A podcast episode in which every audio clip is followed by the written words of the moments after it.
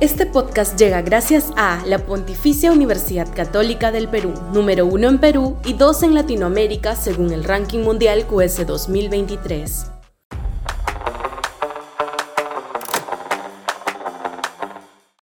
Ejecutivo y Congreso. Sudaca, Perú. Buen periodismo. Enanos políticos. El Congreso actual carece de solera y gravedad para asumir las riendas políticas que le corresponden en momentos de tan grave inestabilidad política que aún subsiste en el país. Se suponía que luego de la caída y correcta vacancia del expresidente Castillo sobrevendría un periodo relativamente superior al precedente, en el que se evitarían las tropelías cometidas durante el corto mandato de la tila Chotano. Pues está ocurriendo todo lo contrario. El Ejecutivo sigue ensimismado sin entender su bajísima aprobación, creyendo que copando el canal del Estado va a lograr revertir ello, sin percatarse de que mientras no hay una respuesta cabal al elevado número de muertos ocurrido de modo extrajudicial y reprobable a propósito de las protestas sociales de diciembre y enero, la ciudadanía no le otorgará la legitimidad que constitucionalmente le corresponde. A ello le suma sin fin de irregularidades que la prensa va sacando a la luz y terribles ineficiencias, como la de la ministra de Salud respecto del tema del dengue, como bien ha señalado el congresista Eduard Málaga. Respecto del legislativo, la situación es una lágrima que alcanzó su cúspide de medianía cuando eligió a José Gutiérrez como defensor del pueblo, pero que sazona su actuación con denuncias permanentes de congresistas mochasueldos, viajeros sin ninguna justificación, ¿De qué le sirve al país que media docena de parlamentarios se vayan a Marruecos? Y en medio de ese zafarrancho de denuncias que han llevado a la aprobación del Congreso a mínimos históricos, hay que añadir la absoluta ausencia de reformas legislativas importantes, pensiones, regionalización, fomento de la inversión privada, laboral, etcétera, para lo que existe el mínimo o nulo interés que nadie se llame a sorpresa que haya un número significativo de peruanos que ven en esto una coalición mafiosa derechista que solo busca aprovecharse del poder. Y lo peor es que va a durar hasta el 2026. Que nadie se sorprenda tampoco que entonces este desprestigio de la clase política conduzca nuevamente al país a elegir entre dos abismos. El grado de irresponsabilidad de las élites políticas es de tal envergadura el país no va a quedarse tranquilo a la hora de expresarse en las urnas.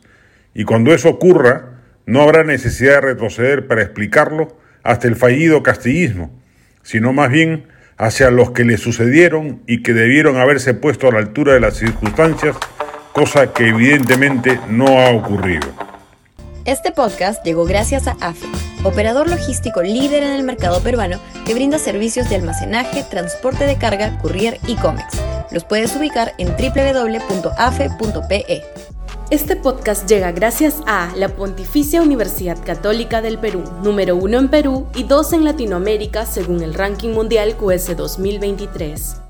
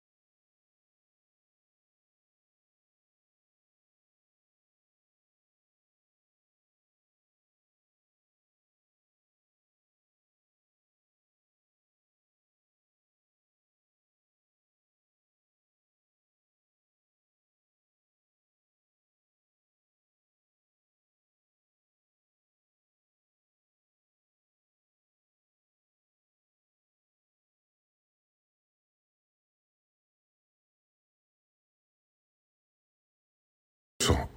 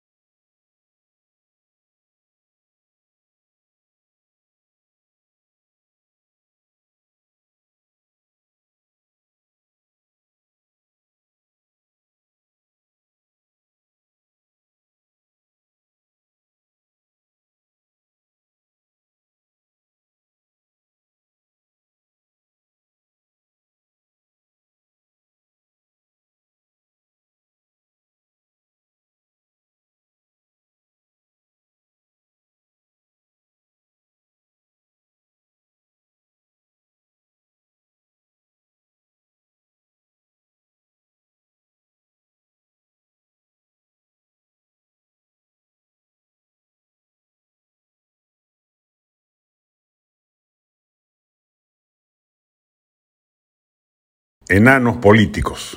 El Congreso actual carece de solera y gravedad para asumir las riendas políticas que le corresponden en momentos de tan grave inestabilidad política que aún subsiste en el país. Se suponía que luego de la caída y correcta vacancia del expresidente Castillo sobrevendría un periodo relativamente superior al precedente, en el que se evitarían las tropelías cometidas durante el corto mandato de la tila Chotano. Pues está ocurriendo todo lo contrario.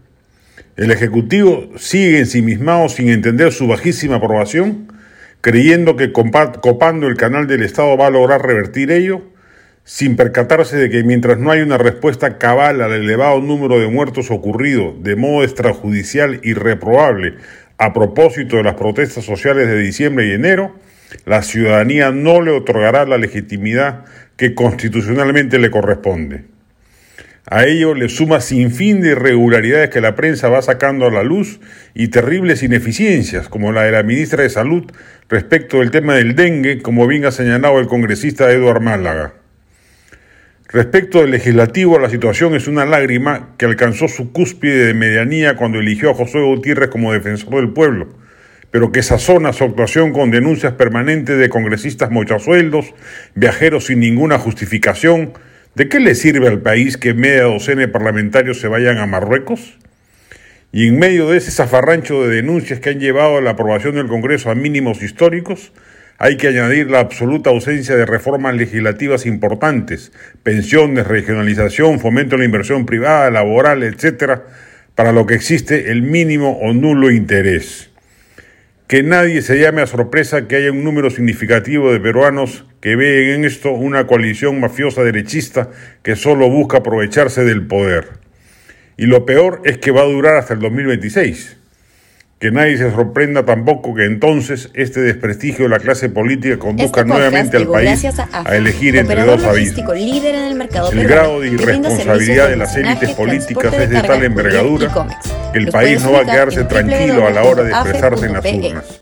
Y cuando eso ocurra, no habrá necesidad de retroceder para explicarlo hasta el fallido castillismo, sino más bien hacia los que le sucedieron y que debieron haberse puesto a la altura de las circunstancias cosa que evidentemente no ha ocurrido.